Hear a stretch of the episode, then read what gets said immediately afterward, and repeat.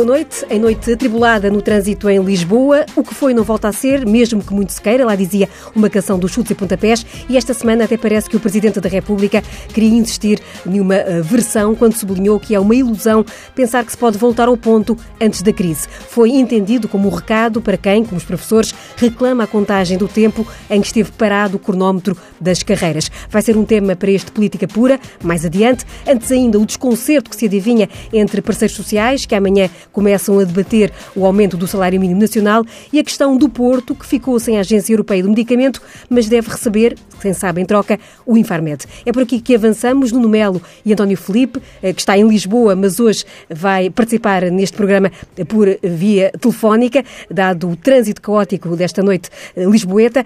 São as vozes que vão fazer este Política Pura. Começo por Nuno Melo, eh, em Bruxelas. Justifica-se transferir a sede do Infarmed de Lisboa para o Porto? Bom, vamos cá ver, boa tarde antes de mais. Eu, vivendo no Porto e achando que a, que a descentralização e a desconcentração são realmente importantes, quando ouvi a notícia, obviamente que em certa medida me fez sentido e até me agradou. Agora, o que nunca me passou pela cabeça é que o governo tivesse procedido como procedeu. Começou por ser bom, assim, na, na perspectiva do tal modelo descentralizador em que acredito, passou a péssimo no procedimento que se percebe agora é de quem decide sem ouvir quem seja, numa fórmula que é impositiva, mas que é marca d'água deste governo, começando pelos trabalhadores e não são poucos. Vamos lá ver. O governo nunca se empenhou a começar muito na candidatura do Porto à sede da EMA. Quis depois fazer um, um frete ao candidato Manuel Pizarro, começou tarde e criou na Europa uma ideia de segunda escolha. As coisas foram como foram. Depois seria suposto que a decisão do governo para a EMA, e essa foi a minha suposição, tivesse sido falada, discutida, acordada, enfim, quando anunciada ao país, fosse o resultado desse processo. O que nunca me passava sequer pela cabeça é que um governo deste país, em relação ao Infarmed, ao Infarmed pudesse ter imposto a contragosto e, e no desconhecimento dos primeiros afetados, que são quem lá trabalha, a solução. Eu gostava de recordar, quer dizer, no Infarmed trabalham centenas de pessoas, têm residências, têm famílias, têm filhos nas escolas. Se o governo não tratou antecipadamente há decisão, obviamente, de acautelar tudo e desde logo ter isto em conta. O que é que pretende? Que as pessoas abandonem as famílias, os trabalhadores que abandonem as famílias ou que tirem os filhos das escolas, que alterem tudo de um dia para o outro, todo o um modelo de vida? Eu, eu, note bem, eu quero realmente que o Infarmed venha para o Porto, quero. Mas com respeito pelas pessoas e com sentido de Estado. E já agora a terminar, eu gostava de ter em conta neste debate uma frase que é de agora, do Ministro da Saúde, Adalberto Campos Fernandes, que também diz muito na gestão do problema. E a frase foi esta: Haverá muito tempo para que ninguém saia prejudicado, para que não percamos os melhores profissionais, também os peritos que trabalham no Infarmed, que são da Grande Lisboa, mas também temos na região do norte do país e no Porto muitos trabalhadores qualificados e muitos peritos, que é como quem diz: Bom, nós queremos isto. E os senhores têm duas soluções, que estão em Lisboa. Ou vão, ou então perdem o emprego lá arranjaremos no Porto quem nos substitua tudo dito é isto que se passa. E já agora, terminando, enfim, o governo anunciou uma empresa pública para as florestas. Queria dar um sinal uh, também descentralizador, começando do zero. Porquê é que não anunciou esta empresa pública para o interior do país, tão afetado pelos fogos? Para fora de Lisboa? Mas não, enfim, teve que arranjar ali um subterfúgio, uma solução alternativa para a falta de empenho em relação à EMA, e as coisas são como são e vão acabar mal. Porque, enfim, hoje sabe-se que, bem, a dar como certas as notícias que 97% dos trabalhadores da, da, Infarmed não querem vir para o Porto, como é que o, que o, governo, que o governo resolve o problema? E exatamente ia pegar nessa deixa dos 97% de trabalhadores que estiveram reunidos em plenário eh, e não concordaram com esta eventual eh, transferência, para perguntar, António Filipe, antes de mais, se considera esta eh, uma forma de compensar o Porto pelo facto de a Agência Europeia para o Medicamento não ter ido para a Invicta, por outro lado, se estes trabalhadores que não querem ir ser transferidos para o Porto podem ser obrigados, na sua leitura? Quer parecer que não. Eu, eu, concordo em larga medida com o que o Mel acaba de dizer, eh, no sentido em que esta é uma forma muito atabalhoada da parte do Governo de querer dar um sinal de descentralização, mas do meu ponto de vista é uma falsa descentralização, ou seja, a deslocalização de um serviço central não é uma forma de descentralização. A descentralização passa para a descentralização de mecanismos de decisão e, portanto, eu concordo, por exemplo, se fosse a, para se criar uma, uma entidade a, a, criar de novo, faria todo o sentido que ela não, não ficasse em Lisboa, pudesse ficar no Porto, pudesse ficar numa outra, numa outra região do país. Aí sim. Agora, aquilo que o governo foi fazer foi surpreender tudo e todos, anunciando de uma forma inopinada que agora o Infarmed, com quase 400 trabalhadores, vai passar para o Porto. Bom, e isso naturalmente criou uma natural, não só perplexidade, mas enfim, uma preocupação relativamente àquelas pessoas que têm a sua vida organizada naturalmente em Lisboa e que, e que, recebendo assim da parte do governo a notícia de que o serviço vai passar para o Porto, ficaram justamente inquietos sobre qual vai ser a sua situação. Eu não quero acreditar que o governo pudesse eh, ou possa compulsivamente levar esses trabalhadores, obrigar esses trabalhadores a fixar-se fixar no Porto e também não quero acreditar que, que, o Governo, eh, enfim, queira despedir estes trabalhadores com o argumento que eles não, não querem aceitar ir para o Porto. E, portanto, eu creio que, que o Governo aqui não vai ter outra solução. Eh, não digo que seja recuar desta, desta decisão, mas creio que vai ter que fazer uma coisa para não perder a face que provavelmente é. Que não transferir coisa nenhuma.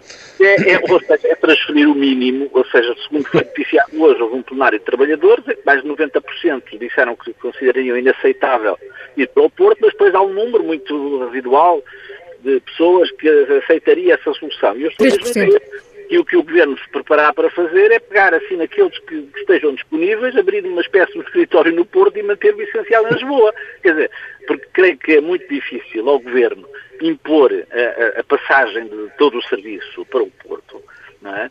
Uh, e, e, agora uh, enfim, está, está perante uma situação que o recua e vai dizer e vai dar o dito por não dito, o que também o deixa numa situação muito complicada, ou então vai procurar encontrar uma daquelas soluções mais ou menos habilidosas que é deslocal, deslocalizar a sede, mas depois uh, acabar por manter o essencial dos serviços em Lisboa. Eu, eu então, creio que de facto é, é uma, uma má solução, quer dizer, eu, eu acho bem e haja serviços que possam ser sediados no Porto, quer dizer, não, não se veja aqui nenhuma, nenhum intuito de pensar que os serviços centrais do Estado devem estar todos em Lisboa, não é isso. Agora, de facto, a forma como o Governo anuncia e decide uma coisa destas não, não pode ser assim, as coisas não podem ser tratadas desta forma. É, eu, eu, Mel, sim. Posso eu acho muito bem e acho importantíssimo. Agora, a forma como este procedimento se revelou ao país mostra todo um governo tal qual ele é. Não é assim que se tratam as coisas. Quando este anúncio é feito, pressupunha que as coisas tivessem sido tratadas, acauteladas, negociadas e depois decididas. Não, então anuncia-se as pessoas não sabem. Ou sabem a solução é imposta, porque o Dr. António Costa acha que, que é assim. E note bem, houve outra frase do Ministro da Saúde que é relevante e que, e que não, dá, e, e que não permite outra interpretação, que foi esta.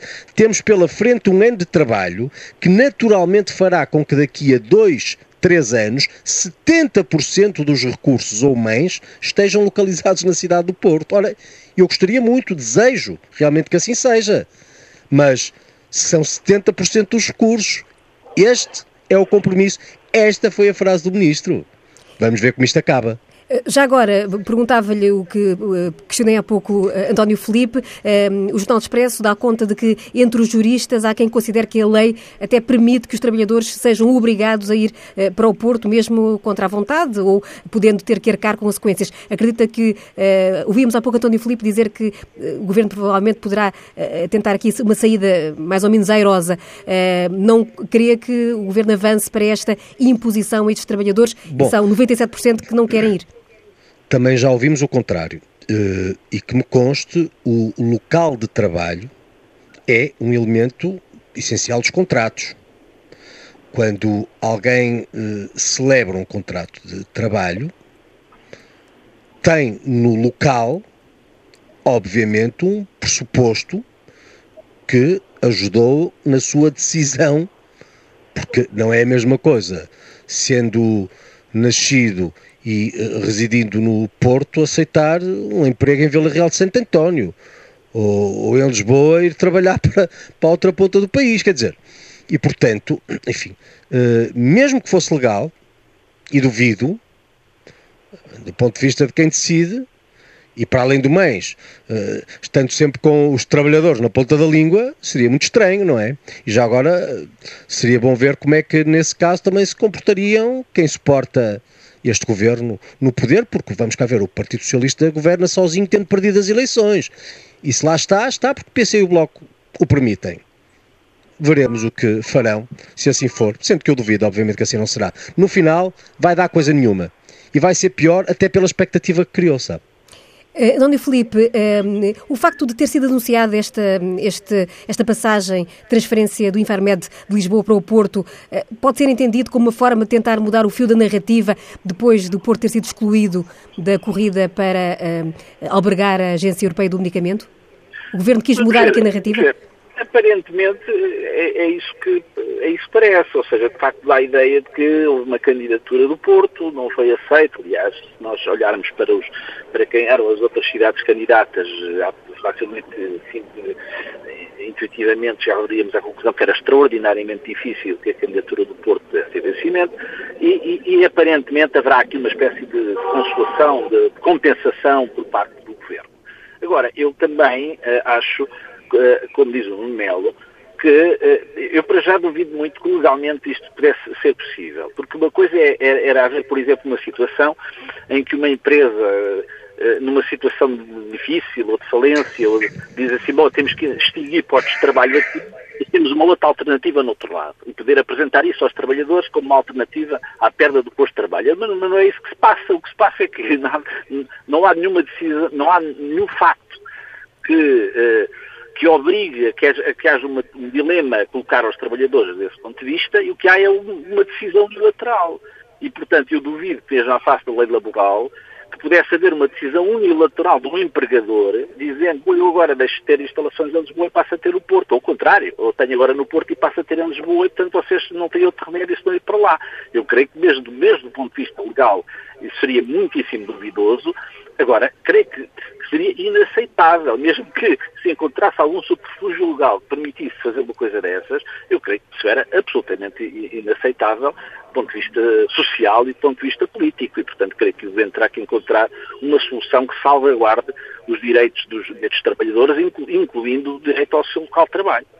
E por falar em leis laborais, eh, avançamos rapidamente porque o tempo não espera por nós para uh, o nosso próximo tema na agenda, uh, a concertação social com o salário mínimo, o aumento do salário mínimo para mais 23 euros, ou seja, subida para 580 euros a caminho dos tais 600 prometidos pelo Governo no final da legislatura. Os sindicatos já sabe, até dizem que seria possível crescer já para estes 600 euros. Do lado do patronato, António Saraiva já vai dizer que isso não seria possível. No Melo, eh, esta semana ouvimos eh, eh, a comissária, o comissário europeia dizer que Portugal deve ter atenção para este aumento do salário mínimo não vir a prejudicar, por exemplo, não ter efeitos negativos no emprego, por exemplo, prejudicando o emprego de pessoas com baixas qualificações. É uma, um alerta que se justifica, na sua opinião? Bom, eu para começar acho que quem trabalha deve ter salários dignos e, obviamente, que um salário mínimo não é um salário que só por si permita uh, a uma pessoa uh, atingir patamares que são de justiça em relação às suas expectativas, às suas expectativas de vida. Este é o ponto prévio. Agora, dito isto, há o outro ponto que tem que ver com a possibilidade de as empresas, muitas empresas, conseguirem pagar acima de determinados valores e é melhor ter empregos com salários mais reduzidos do que não ter empregos nenhums. E por isso é preciso encontrar um uh, justo acordo que se consegue normalmente através da concertação social, através dos sindicatos que representam trabalhadores, uh, ou outros representantes de trabalhadores e as entidades patronais que representam os empregadores e têm a obrigação todas as semanas, todos os dias, todos os meses de fazer contas e assegurar que no final de cada mês os salários podem ser pagos. Dito isto, uh, duas notas apenas. A primeira é que os salários numa economia de mercado não se criam por decreto. Eh, enfim, estabelecem-se limites, eh, assegura-se que não se subvertem regras óbvias de enfim, em relação às quais o poder político deve interferir, mas não é, o, não, não é o governo que cria empregos, não é o governo que decide por decreto eh, salários se as empresas não os puderem pagar, porque senão o, o, o, o, que acontece é que as empresas fechem. Agora, esta agenda dogmática temos que a perspectivar na realidade portuguesa e neste prazo, que é razoavelmente curto. Eu, eu escrevia enfim, no, no, Jornal de Notícias que o, socialismo é despesa garantida, porque vive com o dinheiro dos outros e gasta em abundância. Só que a questão atual está em saber como é que o socialismo que governa conciliará todas as reivindicações corporativas, e são muitas, com tempos que ainda são de contingências financeiras que persistem. Portugal, de repente, não deu a volta absolutamente e não vive eh, tempos de abundância que lhe permitam todo, tudo e mais alguma coisa. E levo isto para o que tem que ver com a função pública. Enfim, na função pública, nós devemos recordar que foi em 2010, quando se discutia o Orçamento de Estado para 2011, que o Partido Socialista congelou as promoções e as progressões da função pública. Não foi mais ninguém. António Filipe, quando o, presidente da CIP diz que uh, a reversão das leis laborais uh, é para a CIP uma linha vermelha, uh, é um bom começo de conversa para esta concertação social? Vamos, por partes. Eu começo por dizer que quem tem que decidir sobre essa matéria não é o Presidente da CIP, nem é o patronato. São os órgãos de soberania, é a Assembleia da República. Uh, porque a Assembleia da República é eleita pelo povo e, uh, os deputados não são. Bom, mas, mas, o patronato, o patronato nunca esteve de acordo com nenhum aumento de salário, nem com, nem, nem com aumento de salário mínimo. Nunca. Uh, o patronato quer, obviamente, pagar o menos possível. Ainda é que ponha em causa as condições mínimas de dignidade dos trabalhadores, as condições mínimas de vida dos trabalhadores e da sua família. E aqui o aumento do salário mínimo impõe-se por uma questão de justiça, quer absoluta, quer relativa. Justiça absoluta porque qualquer pessoa eh, considerará que o nível que tem o salário mínimo em Portugal não permite, de facto, uma, uma, uma vida digna. Portanto, aumentar o salário mínimo nacional é um imperativo de justiça e, e, e eu não acredito que alguém possa considerar que, que, que, o salário de 600 euros é alguma exorbitância e, e agora passamos à, justiça, à questão relativa. Nós temos o salário mínimo mais baixo ao nível da União Europeia. E países que têm um grau de desenvolvimento próximo do nosso têm um salário mínimo muito mais elevado. E esses países não Há foram... países que nem salário mínimo têm, aliás, António Filipe. Aliás, caso da Bulgária... quando da, caso da Bulgária tem subida do salário mínimo, quando a última subida do salário mínimo, nós lembramos o que é que diziam os representantes do patronato na concertação social e fora dela. Diziam que não era possível, que havia muitas empresas que iam acabar, que a economia não suportava. Ora, o aumento do salário mínimo deu-se, a economia suportou melhor. A economia até tem tido um comportamento muito melhor do que tinha nos anos anteriores, enquanto o salário mínimo estava congelado. E, portanto, não é verdade, não haja condições económicas para eh, para que o, salário mínimo tenha um valor em concreto, aquilo que é proposto pelos sindicatos e que o PCP tem vindo a defender, que é o que o salário mínimo devia ser de 600 euros. Agora, relativamente à questão da concertação social, a concertação social pode discutir muito bem o que quiser, confrontar as opiniões do patronato com as opiniões dos trabalhadores, mas quem tem que tomar uma decisão acerca do valor do salário mínimo é, é a Assembleia da República, são os órgãos de soberania. Uma coisa são é a definição dos salários de um determinado setor ou de uma determinada empresa, que isso deve ser objeto de negociação coletiva. Agora, a fixação do, do, do salário que se considera que é o mínimo de dignidade deve, obviamente, ser imposto por via de um ato legislativo, como aliás tem sido assim, e, portanto, é a Assembleia da República que deve assumir essa, essa responsabilidade. E, e, portanto, e não creio que haja nenhum argumento do ponto de vista de racionalidade económica uh, ou da capacidade económica do país ou das empresas que deva ser apresentado como obstáculo para que, esse, uh, para que haja um mínimo de remuneração que seja considerada como tirando as pessoas, não permitindo que haja pessoas que empobreçam a trabalhar, que é aquilo que efetivamente existem em demasiados casos no nosso país. Portanto, sua, na sua opinião, o Governo não deve aceitar que o patronato utilize a questão do salário mínimo, deste aumento, eh, como eh, moeda de troca para não mexer nas leis laborais. Essa é uma bandeira que o PCP é um, mantém. Acho que isso é, um ato, é uma questão de chantagem social. Eh, e, já que, já que o que o, Manuel gosta muito de falar em questões ideológicas, claramente ideológica e, defesa de interesses classistas por parte do patronato e, portanto, eu creio que, enfim, eh, historicamente, o patronato sempre se opôs e sempre resistiu tanto quanto pôde a qualquer melhoramento das condições de vida dos trabalhadores, designadamente a nível salarial, mas, obviamente, os trabalhadores têm um interesse contraposto, que é o interesse de que eh, quem trabalha tenha direito a uma remuneração minimamente condigna. Agora, tem que ser aqui o poder político democrático a tomar uma decisão sobre esta matéria que, considere, de facto, aquilo que é justo e aquilo que é adequado, tendo em conta até a economia do país. Eu sublinho, não há nenhuma razão, uh, os argumentos de que a economia do país ia abaixo e não aguentava aumento do salário mínimo já foi deitada por terra em várias situações anteriores. E, portanto, eu creio que nada, do ponto de vista económico e social, obstaculizaria que a Assembleia República pudesse tomar a decisão de levar o salário mínimo para os 600 euros. Nuno Melo, já trouxe Bom. aqui há pouco, eh, quer ainda responder à questão do salário mínimo? Queria, vamos cá ver, eu, eu estou de acordo com o António Filipe quanto uh, ao facto do salário mínimo dever ser tão alto quanto possível. Uh, porque os trabalhadores devem ter condições de dignidade. Mas quando digo tão alto quanto possível, uh, digo, afastando-me aí da matriz ideológica do António Filipe, que admite salários mínimos em valores acima daqueles que as empresas possam pagar. E eu tenho um conceito de empresa que não é do António Filipe. O António Filipe ainda gravita no conceito velho e estafado da luta de classes e, portanto, de capital contra uh, trabalho. Eh, eu já passei essa fase, enfim, desde que o muro virou, já, não é? Pronto. E eu, e portanto, eu acredito, eu acho que uma empresa, uma empresa é uma entidade, António Filipe, uma empresa é uma entidade, enfim, isto, nisto divergimos, uma empresa é uma entidade da, que incorpora, uh, trabalhando no mesmo sentido, trabalhadores e empresários. Porque é o que dá sustento a todos. Sem luta, porque é isso que não é suposto. E portanto, quando. Bom, isto é assim, não. E portanto, eu não a luta de classes eh, criou o comunismo que trouxe ao mundo o que o mundo viu, isso o António Filipe quer de salário mínimo, veja, o salário mínimo mesmo na União Europeia, dos países que saíram do mundo comunista. Os países que foram comunistas, quanto é que pagam de salário mínimo? E já agora, quando fala de, e quando fala do, e quando fala do salário mínimo nos outros países, que, que pagam, enfim, países até que em condições piores que Portugal, olha, há países onde não há salário mínimo na Europa, como sabe, na União Europeia. Países como a Áustria, a Suécia, a Dinamarca, a Finlândia, a Noruega, se não estou em erro, são mas países onde não há salário mínimo. Mas, mas há, pronto, e, e, mas bom, e, podemos trocar, bom, tendo em conta o nível se, salarial desse espera, Espera, António Filipe. Isto para dizer, portanto, sabe, que é, é como no direito, António Filipe. É como no direito. E sabe, isto, quando se fazem comparações, as comparações há para todos os gostos. A casuística tem disto.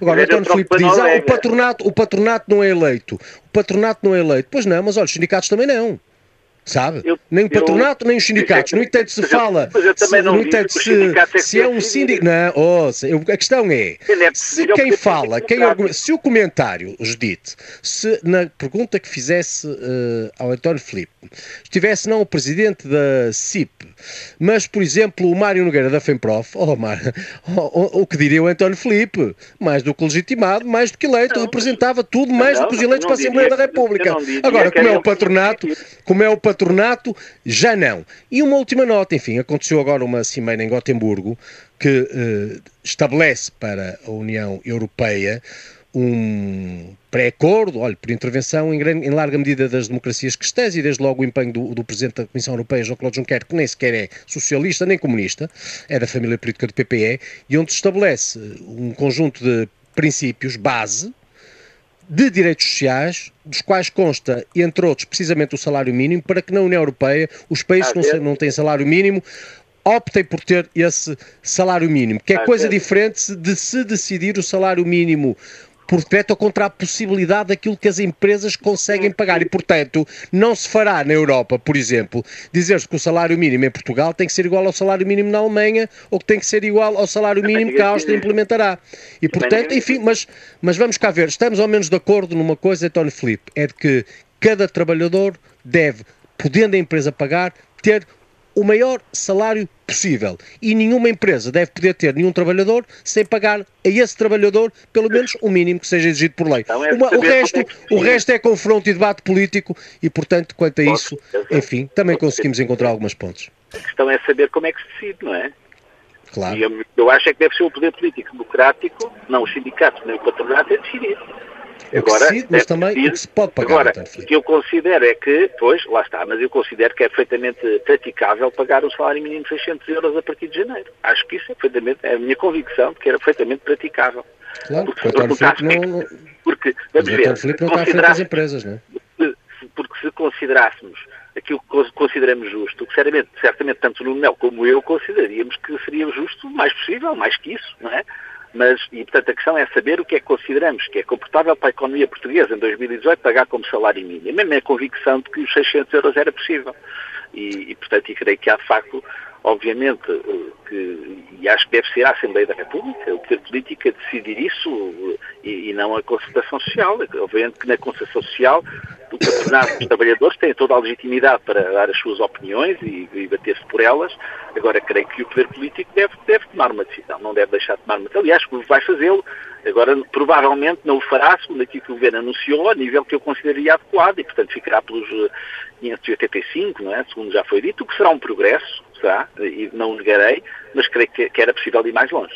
Por falar em ir mais longe e pegando num tema que o Nuno Melo já aflorou aqui nesta noite de uh, debate, a questão do descongelamento das carreiras uh, foi uma, é a questão que marcou uh, este orçamento, mas, e começo pelo António Filipe, é uma questão que não vai ficar resolvida, já se percebeu durante o orçamento ao que parece, haverá um progresso, ou seja, vamos lá ver, eu creio que... Exatamente, ia perguntar se o progresso é suficiente. E, porque, dizer, porque aqui não, não, a questão é, é, não vale a pena agora estar aqui a discutir uh, quem é que foi, uh, ou seja, uh, é tão responsável o governo que congelou, que era o governo do Partido Socialista, de José Sócrates, como o governo que durante quatro anos manteve congelado. E, portanto, era preciso, foi criada, obviamente, uma justa expectativa da parte dos trabalhadores da administração pública de que as suas carreiras fossem descongeladas. E, e, aliás, até os partidos da direita, aquilo que têm dito na Assembleia da República é que também acham que deviam ser descongeladas e depois diferem muito, diferem do ritmo, deviam ser mais devagar. Uh, uh, portanto, a ideia de que uh, não é possível manter as carreiras das pessoas congeladas ad eterno, e, o que significa uma violação contratual unilateral, porque as pessoas tiveram, têm o seu contrato de trabalho, fizeram um contrato de trabalho, e, portanto houve uma, houve uma, uma violação unilateral por parte do Estado relativamente às condições contratuais. Uh, agora, a questão que se coloca é esta. Uh, temos ouvido agora o discurso mais recentemente, dizer que as pessoas não pensem que pode ficar tudo como estava antes da crise. Agora, a questão fundamental é, uh, princípio de descongelar, ninguém reivindica, não é? Que as pessoas, uh, que esse descongelamento tenha efeitos imediatos e que seja generalizado. Agora, aquilo que não é aceitável é para já que se dê como perdido tempo de serviço. Ou seja, portanto, a reivindicação dos servidores de gestão pública de recuperar o tempo de serviço que esteve congelado é, é, é, justo, porque o tempo passou, efetivamente, e, portanto, não se pode fingir que o tempo não passou. E depois também não é aceitável que as pessoas não tenham, chegue a 2018 e não haja nenhuma consequência em termos remuneratórios de, do descongelamento. E, portanto, aquilo que, que, que, se avança na Assembleia da República é no sentido de que, que resultará, segundo creio, deste orçamento, é, é, que haja um mínimo de progressão para a generalidade das carreiras, não estamos a falar só dos professores, há outras carreiras. Já vieram, também, uh, avanç, já avançaram. Não, também não têm que ver com o não, não têm avaliação por via do CIADAP, não é? E, portanto, tem que se encontrar uma forma de considerar o seu, o seu tempo de serviço. Estamos a falar, por exemplo, de todas as carreiras da área da justiça, estamos a falar de, de carreiras da área da segurança, realmente da polícia judiciária, ou seja, há um conjunto de carreiras que não era aceitável que tendo passado quase uma década em que tivessem as carreiras congeladas, chegasse a, dois, a 2018 e se dissesse, bom, houve desfalecimento de carreiras, e daí, o que é que resulta? Nada. Portanto, isso não é possível. E, portanto, tem que se encontrar, e creio que se encontrará no âmbito deste Orçamento de Estado, um caminho para que haja, uh, pelo menos, a progressão, não é? De, de, pelo menos que haja a atribuição de, de, de um ponto anual aos trabalhadores por, pelo curso do tempo, ou seja, que não se crie uma situação em que as pessoas acabem até às vezes em situações em que chegar a 2018 e ainda receber menos do que recebiam em 2017. E, portanto, o que se está a procurar é encontrar uma solução que, obviamente, não vai satisfazer a, a totalidade das reivindicações dos trabalhadores, que querem efetivamente terem uma recuperação uh, mais rápida possível das, da sua situação remuneratória, mas que consiga fazer um avanço que seja uh, minimamente significativo. É, este, esta matéria constava do programa do Partido Socialista, que falava também no faseamento. É, no Mela, é, considera, que leitura é que faz ou que avaliação da forma como o Governo conduziu este processo? Primeiro fechou a porta ao diálogo, depois aceitou dialogar, agora empurra um bocadinho este, esta matéria para, para 15 de dezembro, depois de passado a questão orçamental. Como é que se avalia a atuação do Governo nesta matéria? Bom, o Governo poder até passará para depois das próximas eleições. Agora, volto a insistir, este é um governo sequestrado pelo Bloco e pelo PC, que cede necessariamente à sua agenda ideológica porque governa tendo perdido eleições. E o que está aqui em causa é como é que se conciliam as reivindicações corporativas, que são muitas e em muitos casos até são justas, com tempos que ainda são de contingências financeiras. Porque à esquerda do PS ninguém faz contas, sabe? E, e prometem, porque isso rende votos. Só que o ponto é que o passado recente mostra que a própria ascensão ao poder dos socialistas obedece a um padrão que, que olha, também escrevi hoje, é um, é um, padrão que é paradoxal porque aproveita o prevaricador orçamental, não é? Isto, isto acontece assim, normalmente os socialistas vencem as eleições prometendo o que não podem cumprir. Depois governam gastando o país, o, o, o que o país não tem como pagar. E mais tarde, quando estão na oposição porque perdem eleições, criticam quem é onerado com as faturas pelas medidas necessariamente impopulares a que eles, socialistas, deram causa e argumentam cinicamente que não tem nada a ver com, com, com, o assunto, que as escolhas são dos outros, como se de facto não tivessem tido nada a ver com o assunto e alguma vez algum político, no seu bom juízo, quisesse penalizar sem voto. Quem vota? O que me leva ao comentário do António Filipe, que é tão culpado quem congelou como quem manteve, com uma diferença, António Filipe. É que uh, o o, Partido Socialista, quem hoje governa, porque são rigorosamente as mesmas pessoas, exceção feita ao engenheiro Sócrates é quem hoje governa. Em 2010 congelou esta progressão nas uh, e as promoções e, as, as, promoções e as progressões na função pública. Só que a partir de 2011 o PSD e o CDS que mantiveram não podiam fazer outra coisa pela simples razão de que governaram aplicando um programa de ajustamento que foi negociado aqui em Bruxelas pelo Dr. Pedro Silva Pereira, hoje é deputado, mandatado pelo engenheiro uh, Sócrates, e, portanto, vinculados a esse programa de ajustamento, sob pena de não se receber um tostão de mercados que nos negaram o crédito em 2011. E, portanto, não é a mesma coisa congelar podendo-se decidir, outra, podendo decidir diferentemente, ou manter, não tendo alternativa, porque isso expresso por escrito e assinado num pacto que quem saiu antes assim uh, consagrou. Bom, e portanto não é a mesma coisa. E finalmente, eu gostava só de dizer isto: é porque esta agenda corporativa, enfim, isto é pedido. Nem, enfim, nem todos têm um Mário Nogueira com o PC atrás a fazer barulho, como acontece no caso dos professores. Mas os professores significam já mais de 600 milhões de euros de fatura.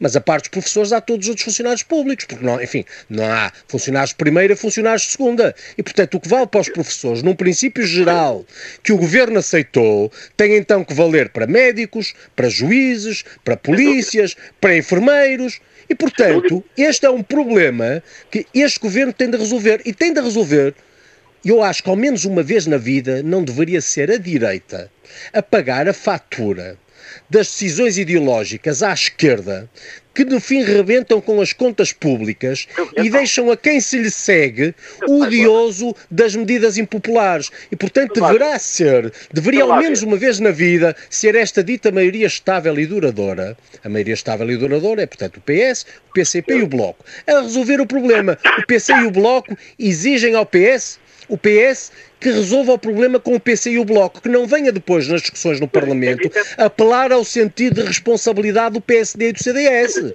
dizendo, olhem, eles à esquerda são muito inconscientes, não ah, percebem, não percebem que o dinheiro ainda não dá para tudo, portanto dê-nos lá a mãozinha no PSD e no CDS. Isso é que ao menos uma vez na vida não deveria acontecer. O Dr. António Costa tem uma maioria estável e duradoura com o Bloco e o PC, governe-se com o Bloco e com o PC.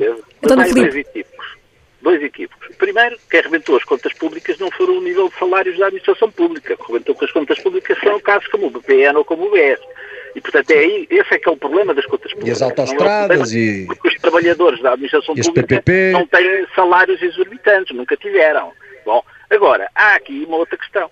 O, o, eu não percebo, mas afinal os partidos da direita, o PSD e o CDS, eh, se estivessem no governo, descongelavam ou não as carreiras da administração pública. Porque, porque eu ouço muitas vezes dizer que sim, dizer que descongelavam sim senhora, não é? Bom, mas, mas afinal, sempre quando se descongela, criticam e dizem que lá vêm eles arrebentar e, e que são corporações e querem arrebentar com as contas públicas. E, portanto, é bom que nos entendamos.